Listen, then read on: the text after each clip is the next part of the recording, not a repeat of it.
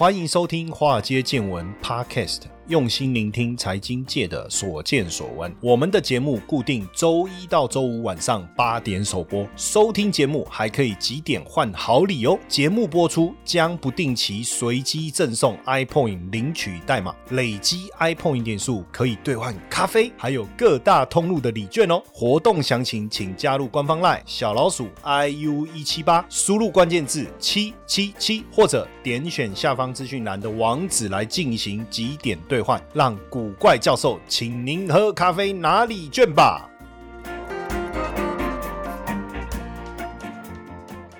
股票市场千奇百怪，见怪不怪。大家好，我是古怪教授谢承彦。今天呢，我邀请到我的一个好朋友，说起来真的让人非常非常的佩服。为什么？我敢讲。他应该是台湾唯一一位，既然能够从传统市场进入到国际市场的验光师哈，验光所了，好，他是说验光所了哈。那因为他很可怕，很厉害哦，他既然能够把眼镜从台湾卖到全世界，更重要的事情是他还很年轻。这个我们我我之前特别喜欢讲这个粉红女力嘛，没有错，又是一位又漂亮又知性的女性哦。好，那先来欢迎我们今天的特别来。来宾也是我的好朋友陈义文，义文。嗨，苦乖教授以及线上的大家伙伴，大家好，大家晚安，我是伊文。对我刚才讲验光所应该是对的嘛，对不对？对啊，对啊，现在的用字就是验光锁，验光锁对对，眼镜行不代表一定有验光所，但是验光锁合法的验光的一个地方。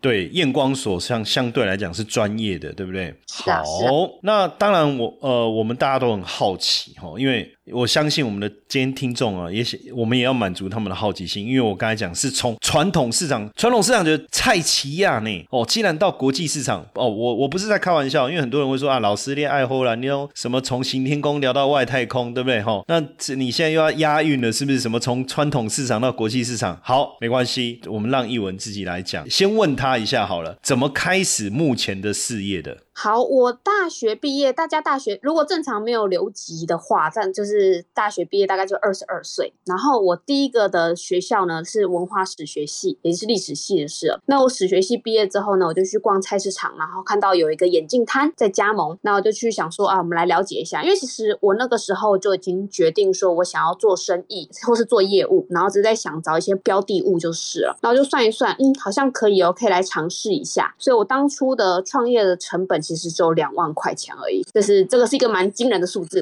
大家可能没有想过两万块钱，然后一路可以卖到，就是卖到一个国际市场的状况。那我每天在菜场其实是蛮辛苦的，大概五点多起床，平均的时间大概是五点五点半左右。那大概六点半前后会就会到传统市场去。那我一天其实也可以帮超过一百组以上的客户去挑选他适合的眼镜。后来我发现呢，其实眼镜真的蛮重要的，因为它是可以快速有效的去提升自己的外形，然后。增加自己的自信，所以我就是后来就帮我自己许下一个愿景，就是我的愿景呢是希望可以借由眼镜来增加大家的自信，甚至来增加他的业务成交的能力、提案的能力。因为其实我相信每一个人他出门前一定会照镜子，看看自己有没有衣服有没有穿好啊，然后这个鞋子啊，然后领子有没有翻出来啊。但其实有时候眼镜也是一个非常重要的小细节的地方。那我希望可以借我的专业帮每个客人挑选他适合的。眼镜，然后可以达到他今年的人生的目标设定。对，这是我的一开始的状况。嗯，你讲到这个，就是说就是要做生意。其实我在念念书的时候，也也也那时候也很想做生意。然后呢，我我一个同学就跟我说：“哎，你要不要来去摆摊？因为他们说摆摊很好赚。”那我说：“那需要什么成本？”他说：“没有成本啊，你摆摊，你你就到天母嘛，他不是有巷子吗？啊，你就批货，然后放在皮箱里面，然后呢，你就去那边又不用付租金。然后我说批货。那要跟谁批？他说走走走，我有认识一个，然后就带我去，然后他就说，哎，那个箱子哦，他就说，如果我批了多少的。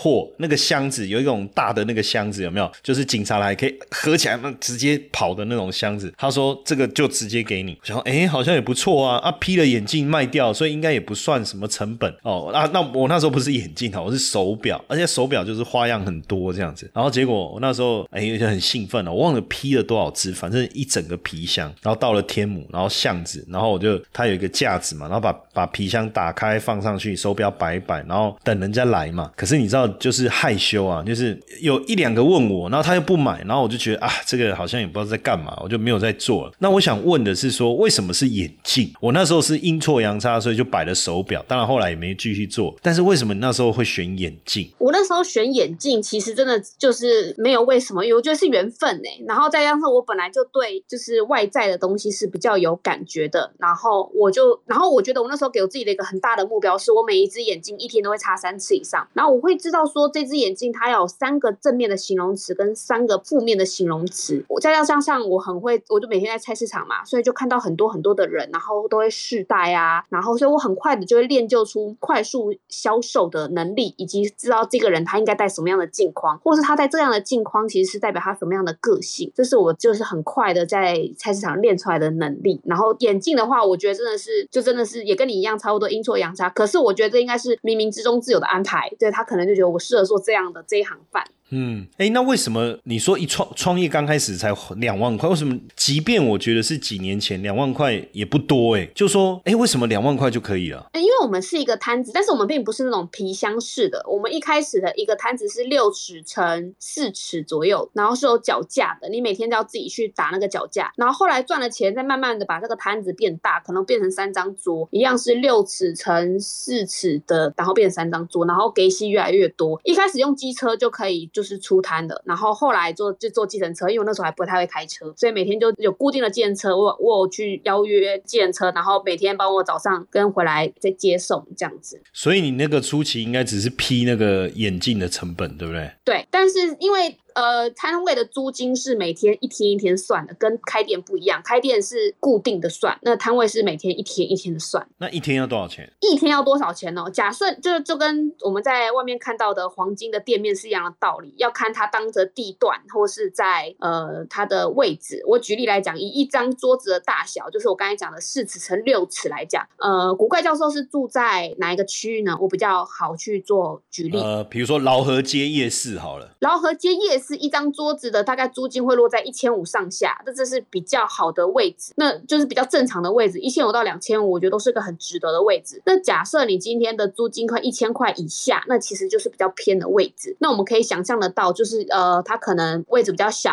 或是它可能在巷子里面，人潮没那么多。那菜市场这个都是很就是绝对相关的，租金跟它的地理位置是有绝对的正相关。哇，好厉害！那我考你，那个高雄那个那个四尾山路中校夜市。中小我没有摆摆过高雄，哎，这我就不知道。哦，没事没事，好好好。但是我们有去摆过马公，澎湖马公。哦，澎湖马公，你跑到澎湖马公去摆？对他那个很蛮有趣的，其实蛮多，就是台湾本岛人去澎湖那边摆，他就是以一周为单位，他们就是固定他们那边的位置会一周这边租，然后你船啊东西全部一起，呃，就是船运把东西都运过去，边玩然后边在那边做生意。哇塞！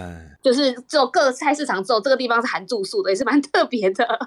好，那一开始的时候，因为。我我我听起来，我我觉得这个问题我不确不确定是不是适合你，但是因为一般人一开始创业的时候，他可能都有一些有一些被迫的压力啦，或者说啊工作不顺呐，哦，或者说好吧，不然就来创业好了，哦，或是有一些转型的困扰，可是感觉上是，哎，你逛这个菜市场看到眼镜摊在加盟，哎，你就决定了，你就觉得缘分，然后要去加盟对方，然后你又喜欢这个观察外表，所以你在一开始的时候，我讲一开始。哦，要要创业这个过程，就起跑的时候，有遇到什么样的困难吗？呃，我觉得在菜市场最大的困难，其实菜市场、菜市场摆摊人，他是有一些土性在的，他是三教九流、各式各样的人是最很多的，所以一开始在传统市场，其实是真的会遇到很多，比如说我跟隔壁吵架，那可能就是因为一些摊子的摆设问题呀，然后或是有一些可能警察会来，就在传统市场面临到的问题。那后来我二十四岁的时候。就开了眼镜行业，就是验光所。那其实那时候是还没有一百零六年，所以我是一一百年开店的，那六年后才有验光师法通过。才必须要验验光锁这种东西。好，那那时候开店的时候，其实没有人流，然后整个就是没有金流，所以我那时候最辛苦的时候是要去菜市场，早上去菜市场把那些金流人流带到门市，那这个是我最辛苦的时间。那同时我也完成了，就是去原原培医师大学去完成了我的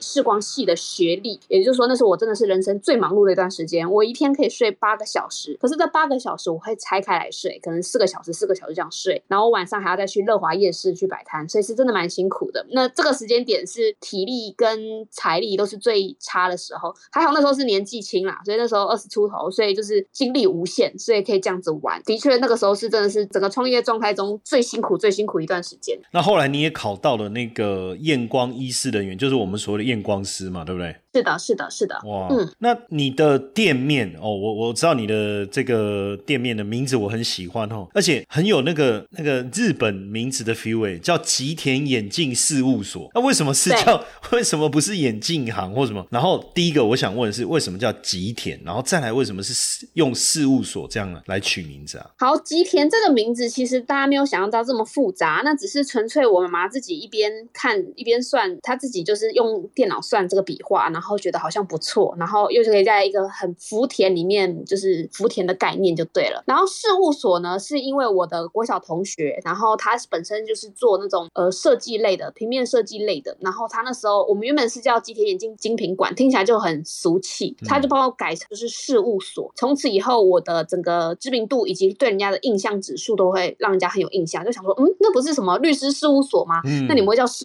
对，就是很特别。那我也很感谢我这个从小到大一直陪伴。伴着我的同学，这也非常感谢他。那我我觉得这个是整个名字的由来啦，那也没有到很多复杂的程度。嗯，谢谢。嗯，那你现这个事务所这几年发展的非常非常的这个快速哈，你看哦，我我我我我每我每次听到这个故事，我都觉得很很佩服。就是二零一九年你就开始外销到香港跟中国，哇，这个部分可以跟我们分享一下，为什么一个这个原本是在菜市场的眼镜行，应该现在叫眼镜事务所嘛，既然能够跨足到国际市场。好，我觉得有几个很大的利基点，就是我长时间固定店，我就会喜欢一起把行销也做下去，因为其实固店就是在等待客人的过程嘛。那我平常早上是去赚金流，然后在固店还是要除了就是呃把自己的体力养好之外呢，其实就是还是要想办法把人潮导入，所以我会自己去上一些在门市上一些行销的课程，跟自己做一些相对应的行销。那行销因为我没有很大的预算，所以我都自己操盘，那一个点一个点一个点，最后就连成了一个线跟一个面。那二零一九年的时候呢，香港那边就是国外刚爆发疫情，就是从中国开始爆发疫情嘛，所以所有的中国工厂都停工了。那护目镜这个商品呢，是我从菜市场在卖眼镜的第一天就有这个商品，所以我非常熟悉这个商品。那那时候呢，在我记得印象很深刻，在过年前快过年的时候，那时候武汉要准备封城，武汉封城是过年期间嘛，对。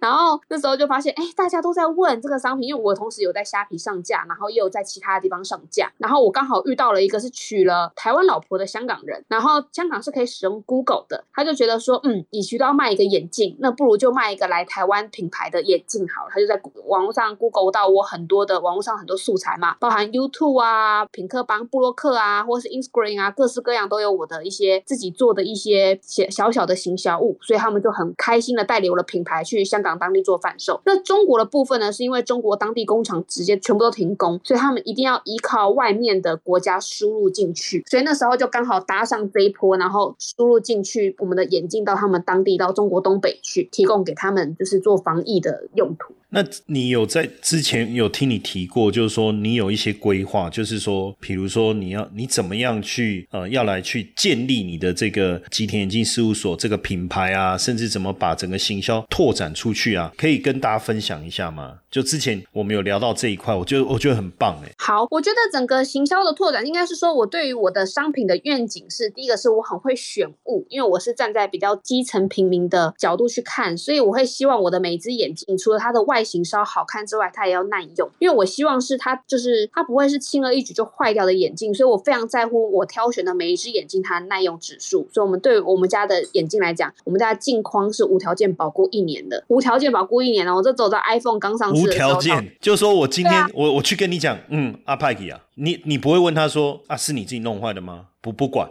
呃，对我不会，我不会管他，他只要走进你的店面，你就换一只新的给他。对，这只要是我家的镜框。哇塞，这个这个很硬哎，对不对？对，就代表我对我的品质跟我的呃内容东西是很有把握的，所以我敢这么做，真是无条件保护一年，就是我可以帮你免费换新一次就对了。嗯，对，然后我希望我们公司就是因为我们现在很注重再去找国外代理商，然后或是想要帮人家做 OEM、OD 研究，帮他选物，然后帮他选他的镜框的整眼镜的整个商品规划，来帮他的业绩去做增加。那我进来去年跟今年特别有去成交了两个国家，一个是新加坡当地的验光师工会的理事长，他借我们帮他挑选的镜框，让他的成本降低，也获利增加。那今年也刚成交了，就是马来西亚当地的小连锁，大概有四三四家店左右，他们也是借我们帮他挑选的镜框，他们是比较特别，他们是拿用眼镜太阳眼镜来做赠品来送给他们的客户，他们也是非常满意我们帮他挑选的东西。所以我希望未来就是我可以在台湾的眼镜界，以不管是想要卖眼镜的人，或是他已经在卖眼镜的人，那我可以帮他做一个整个眼镜商品的布局，这是我的梦想。那最后最终导入的是戴着我的眼镜的人呢，他的自信心会增加，因为我觉得自信心很重要，永远正向力，你才可以去突破你在人世间面对的所有的关卡。这是我的想法。你讲这个我觉得很棒哎，而且你刚才一开始的时候，你讲一个重点，你说啊，这个眼镜很重要嘛，戴起来可以增加自信嘛。哎，那有没有什么这个小 paper 哈？就是说不同的怎么讲，不同的职业，比如说业务啦，或者是呃行政啊，我这样举举例好像有笼统，比如说律师、会计师，或者是他是汽车销售，还是像像我的话，我在常常呃要上电视的哦，或者是说他是在银行上班，哎。对眼镜的这个建议会不会有所不同？然后他佩戴什么样的眼镜可以加分？还有一个就是说，呃，你你你刚才也也提到嘛，就是说戴眼镜可以增加自信。那如果比较高的人，脸比较圆的哦，或者是说脸比较瘦的、比较尖的，哎，会不会戴不同的眼镜可以呈现不同的结果？哎，这突然问你这样会不会会不会太难？不是啊，应该是说，应该是说，哎，我这样会不会太细？问太细了，应该不能讲太难，对不对？嗨，各位华尔街见闻粉丝，大家好！如果你正在研究如何开始投资，并且希望拥有一套严谨的规划，我特别准备一堂六十分钟免费的限时试听课程。我将在课程中告诉你如何在三个月内透过投资稳定获利的五个秘密。秘密一：如何提高投资胜率，不用再担心股市涨跌。秘密二：如何摆脱盯盘交易，克服人性弱点。秘密三：当股市崩盘时，如何扩大获利。秘密四：如何从从零开始建立完整的交易系统。秘密五：如何循序渐进，学会透过投资稳定获利。赶快点击下方说明栏网址观看影片，或者加入官方 LINE 小老鼠 IUV 七八，输入八八八登记索取这堂免费的限时试听线上课程哦。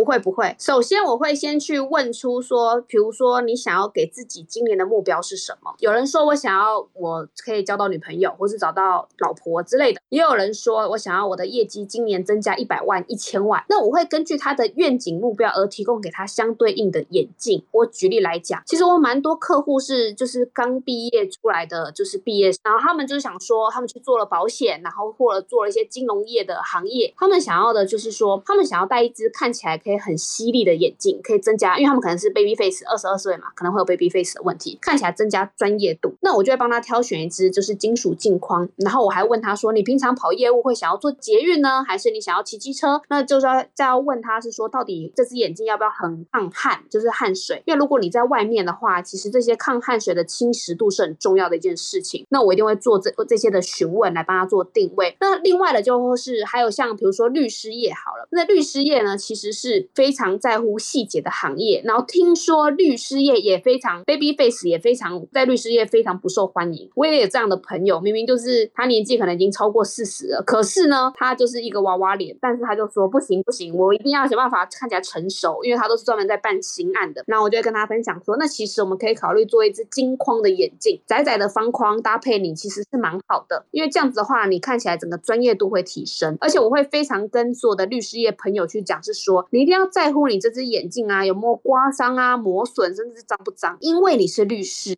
你要看的是你每天的，就是那些文字。如果你连你的眼镜有没有磨损、有没有刮伤、有没有缺角都没没有注意到，其实我们也会怀疑是说你有没有注意到这个文字有没有少一个字？因为律师法条少一个字就不得了了嘛。所以我都会跟这些律师讲说，你一定要特别在乎你的眼镜的状况，因为这个就跟完全就是你在专业度上面的呈现。所以简单讲大概是这样，我会根据他的今年的目标愿景而给他相对应的建议。哎，我觉得这很酷哎，因为我去配眼镜镜。啊，从来没有人问过我。如果有人我去配眼镜，后我说你的目标是什么？你的愿景是什么？我第一个想法说关你屁事啊！哎，可是你这样一讲。假设你就这样开始引导我说，哦，这个话不能这样讲，哎，对不对？如果你想要让你变得更有钱，那你看起来就要像有钱的样子啊，你要有专业感啊，你的职业要呈现什么？哎，这个是真的很特别，难怪你的眼镜会卖这么好，因为你连一开始的出发点就跟别人不一样。但是呢，在这个创业到现在这么多年，做得非常好。你看，真的从我跟你看这个，我们的听众朋友一定想说，我真的还是假的？什么从菜市场到国际市场？刚才一开始的时候，是不是真的在菜市场？然后。到后来，你看香港、新加坡、马来西亚是不是到国际市场了？那这这几年一定有创业的压力，我相信一定有。那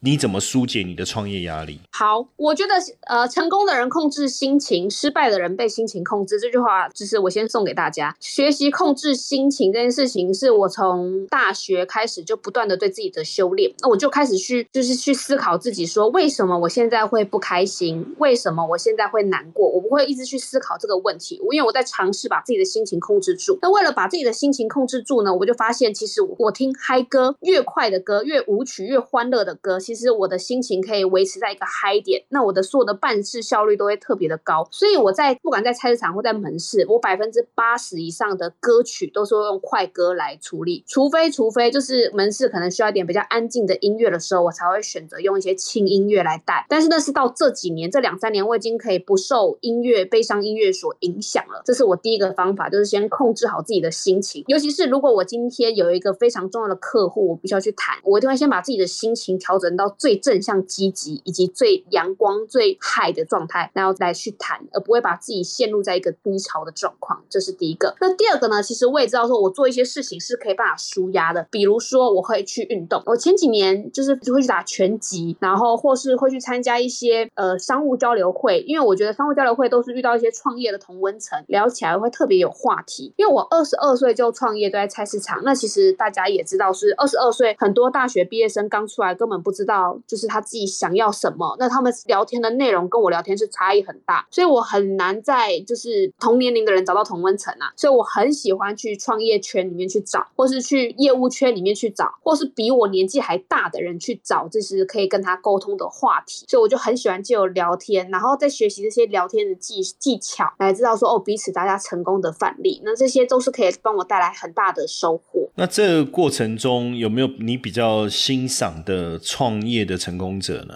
如果我们讲说，你有没有，比如说，哎，你特别喜欢谁？你觉得他的故事其实蛮给你这个鼓舞的？好。我觉得创业家是百百种嘛。那我讲，因为我其中一个学校是历史系，我讲两个故事好。第一个故事呢是三国时代的刘备，我觉得他很厉害，嗯，号召真的很厉害，嗯，他让孔明这个比他还能力比他强一百倍的人为他卖命。那我觉得现在就是一个借力使力的环境啊，那已经不是在比，就是看谁比较尽力，因为尽力这件事情是没有意义的。那大家比的就是说看谁可以借更多的例子。所以我觉得刘备这个人呢，是我一直觉得。很不错的故事，我也在学习他怎么去跟比他还厉害的人去做沟通，这是一个。那另外一个呢，其实是大家如果呃，因为我是女生，所以我会比较了解，就是敷面膜这一块。大概在我大学时期，就是有一个面膜品牌刚出来，T T 颜 T T 面膜，那时候很便宜，那时候一片才九块钱哦，还去东森购物了买了一大堆。现在你去看 T T 颜的面膜，它大概都是六七十、七八十一块一片左右。那我觉得它整个营运的方式是让我非常欣赏的，因为它卖到法国去，就是变。卖到法国的台湾面膜，那这也是我对于我的眼镜的一个蓝图的一个愿景，就是我希望我的眼镜可以让全世界都看到，我希望我的台湾的眼镜、台湾的品牌可以让全世界都可以看到，我可以卖到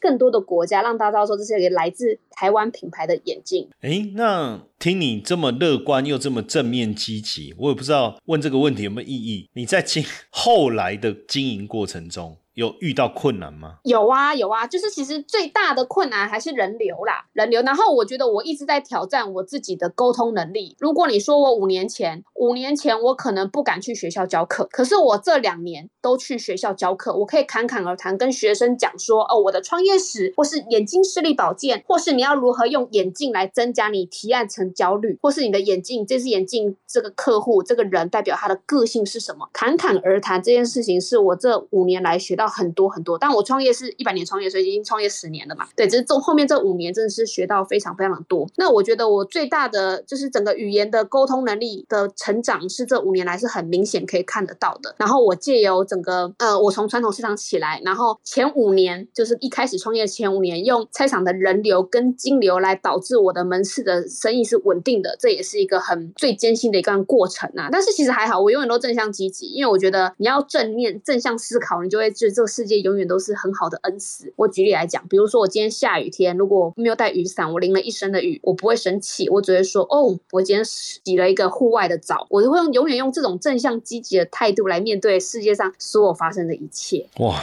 真的是太棒了！然后呢？呃，我也用 Google 搜寻了这个吉田眼镜哦，哇，那你只要吉就是吉祥的吉啊，田就是四眼田鸡，哎，所以我觉得很有趣耶。虽然说你没有刻意的去选字哦，可是对不对？我们四眼田鸡就是你那个田嘛，对不对？我应该没有没有记错。对对，对没错。然后又很就是很吉祥的四眼田鸡，我这突然突然想到这样，哎，吉田眼镜事务所在哪里？在景安捷运站附近。那所以如果说在台北市，不管大大台北地区，其实很方便啊，坐个捷运就到。那如果中南部的怎么办呢？它是透过呃网络吗？因为我看有脸书，而且哇也有虾皮。好，我先问这个问题。大台北坐捷运就到了，那中南部怎么办？我很多中南部的客人，大家一定都想不到。天哪，你怎么有办法？呃，我觉得有几个面向。第一个，我会请假设他们人没有办法过来，我先举呃分开讲，一个是眼镜框，另外一个是度数。好了，那镜框来讲呢，因为他们都非常相信我的配眼镜的，就挑选镜框的眼眼光，所以他们会自拍传照片传到我的 Facebook 或传到我的公司的 Line，会传给我，然后我就会帮他挑选适合的镜框拍照给他们，然后他们其实通常都满意度。都蛮高的，目前都没有就是觉得不满意的，因为我都一样会问他说你的希望的方向，那现在的流行是什么？那你要不要考虑这样子配？那今年或明年的目标有什么？是不是我们可以协助就用眼镜来帮你协助完成了你的梦想的地方？这是镜框的部分。那镜片的部分呢？就是关于度数的部分。如果是外线式的人，呃，有两个方法。第一个，你去眼科去取取得一个验光度数单，你可以拍过来传给我，我可以帮你照这个度数做。那第二个方法呢，就是把你的旧眼眼镜寄给我，因为这两个方法其实都蛮多客人使用的。因为我真的很多，不要说是中南部啦，其实还有外国人也是，因为外国配置眼镜非常贵，也是就是这样寄给我，然后我们就是哦帮你配出去这样子。那我觉得也是蛮好的，也是蛮方便的。那当然，如果你个人可以来门市一趟的话，因为我们门市的眼镜非常多，大概两三千只以上，不包含后面的库存，因为后面库存还有超级多的。那你可以来试，慢慢的试戴，然后挑选你喜欢的眼镜，然后我们也不会打扰你，我们会问你说哦你喜欢什么样的眼镜，给你几个。建议，然后你可以慢慢的戴。你只要来这里，就是试戴完一次，挑选好镜框之后，我们会直接寄给你。我们有寄送的服务，寄送或是宅配都可以。所以其实真的蛮多方式可以来做，就是呃来试戴或是来购买我们的眼镜的。刚才你在讲一个说，我就突然想到，你说请他拍照片给你，对不对？那你有没有提醒他不可以修图？其实还好，因为你修图都看得出来，因为他不会只有给我们一张，通常会给我好几张。那我我基本上会建议他给我两三张嘛，那是不同的角度去看，那其实会比较真实一点点。那因为我们在赛场其实就是看过非常非常多的人，所以照片其实很好。那些照片要挑选镜框其实蛮简单的啦，我我觉得这件事不难，这是我们的就是基本功。而且如果这个搜寻到吉田眼镜事务所的网站，你就会发现哇，真的很用心哦，也拍了很多的影片，跟大家做了一些戴眼镜你要知道的一些事情的一个分享。然后我也刚好在。逛这个网站上面，他看到有人留在这个之前你的脸书留言留的评论嘛，说哇配眼镜好几个月才来留言，他说遇到这么棒的眼镜行，说去一般去眼镜行哦都会怕怕的哦，好像也是哦，而且我们总感觉哦，就是配眼镜就是就是很怕他把那个那个你戴的很喜欢以后，他一翻开那个报价你就吓到了哦，或是那个镜片一打开，然后每次都是一看哦好几万，他说啊你不用担心，我们给你打三折，打两折。哦，我我我从小去配眼镜的，就是这种感觉，然后所以到后来有点排斥去眼镜行，因为你感觉就是觉得那个那个红门深似海啊，衙门深似海那种感觉啦。哦，对对，其实是，所以我们家的消费方式是非常的简单的，我们就是两种价格，胶框跟金属框，我们胶框才一千七，金属框才两千三，然后再搭配你所想要的镜片，所以是百分之百非常透明的，你可以自己选择，甚至你想要一次多配几支，或是呃你想要怎么配都可以，就是它价格非常非常透明，不会有价格拉高再打折，因为大部分的连锁店很多都会走这一套，价格拉高再打折，几乎是个常态，然后门口再挂一个红布条，写一折出钱。对对，哎哎，真的就这样哎，哇！然后我看还有一个网友留了说买了三副啊，哇，一次买三副哎，然后他说呃价格公道，然后呃细节都很讲究哈，然后也给了很多这个不错的好建议哇，这个如果大家真的有配眼镜的需求，这样听起来好像也没有分北中南的问题了哈，而且反正你也可以透过虾皮上去逛一逛嘛，你习惯在哪里对不对？雅虎拍卖哦，然后他这个也有很多影片，我觉得挺有趣的。那有没有什么话跟我们创业者来鼓励一下？因为我感觉就是你一整路就是来个这种正面积极的这种正能量啊，那怎么样来鼓励一下这些创业者？而且更重要的事情是，你一毕业就当老板。嗯，对，我觉得第一个是你要坚信自己的愿景。那我当初在菜市场其实是真的很辛苦。我的学校其中一个是历史系嘛，历史系其实是非常注重，就是文人比较注重念书的状况，他们会觉得商业实在是啊太下流了，或是太糟糕之类，他们就喜欢念书。所以我就要相信自己，以及相信自己每一次走的路。那我想要跟大家分享一个故事，说其实很多航班，我们可能大部分人都有坐过飞机，我们大部分人坐的飞机，其实我们在起飞的时候呢，这个中间的飞行路线。百分之九十都是偏离轨道的，都是靠飞行员不断的去修正路线，你才可以平安的降落。也就是说，你要知道你自己的原来的目标愿景在哪里，当下就开始去做。所以我做事很快，我就当下就一定会马上去做，然后我再不断不断的修正。比如说，我一开始开店的时候，其实我也进了很多品牌框，可是我就一路修正，因为我发现品牌框的受服非常的糟糕，那苦的是消费者以及店家，所以他们没办法达到就是我想要的受服。所以也就是说，后来我就。做成说全部都只卖我自己品牌的眼镜，让我的眼镜可以无条件保护一年，这是我可以给我的消费者的一个很好的承诺。那我希望大家都可以永远正向积极去思考啦。就是我觉得有山啊就有水，有人就有鬼。那你要不要专注这些问题？你要去想办法解决这些问题，想办法去修正这个路线，以及想办法调试心情。其实调试心情反而是最难的，因为你一定要先会调试心情之后，你才可以面临就是每天都会有各式各样的难题，包含你可能。出门走踩到果大便，那可能出门一桶水泼下来等等的。但是你真永远正向积极，我相信你会吸引到那些正向积极的人，而且老天一定会帮你。这是我想要跟大家分享的一段小小的话，谢谢。哇，太棒了！今天我觉得整集满满的正能量哦，就是真的呃，全台湾唯一一个从传统市场到国际市场的验光所哦，吉田眼镜事务所哦，这个名字听起来就是国际化哦。那把眼镜从台湾卖到全世界，而且。重点是还这么年轻，真的是不公平，对不对？不会的哦。听完我们这一集呢，你也可以跟我们译文一样哦，也能够正向积极拥有自己的事业。那当然，不管如果是想要跟他眼镜上面哦，你想要让自己，哎，说你就跟他说，译文，你问我接下来我的愿望是什么，所以我应该要怎么配眼镜，然后你就跟他讲，我想要一年赚一千万。他说好，来，我帮你配这副眼镜，有没有？那感觉哎。戴上去好像年薪就要破千万的感觉，哇！所以你看他连问问题都这么会问，对不对？你刚才讲说啊，你你你你的目标是什么？哦，我想要结婚，来，我帮你配这副眼镜，哎，好像感觉就是戴上你配的这副眼镜，他就要结婚了，对不对？是不是这种感觉？所以是不是每次你帮他顾客戴上那个眼镜的时候，他们的表情就好像愿望已经达成了，有没有？是他的表情是希望给他们的一个就是很好的信念，就像普派吃了菠菜以外，他就会信心爆棚、力量爆棚是一样。对，搞不好你偷偷把菠菜换成高丽菜，他吃了照样，对不对？哎，你你有看普派哦？哇，这个年纪还有普派可以？哎，奇怪，那个不是我们那个年代的吗？所以你有看哦？哦，哇，真的是。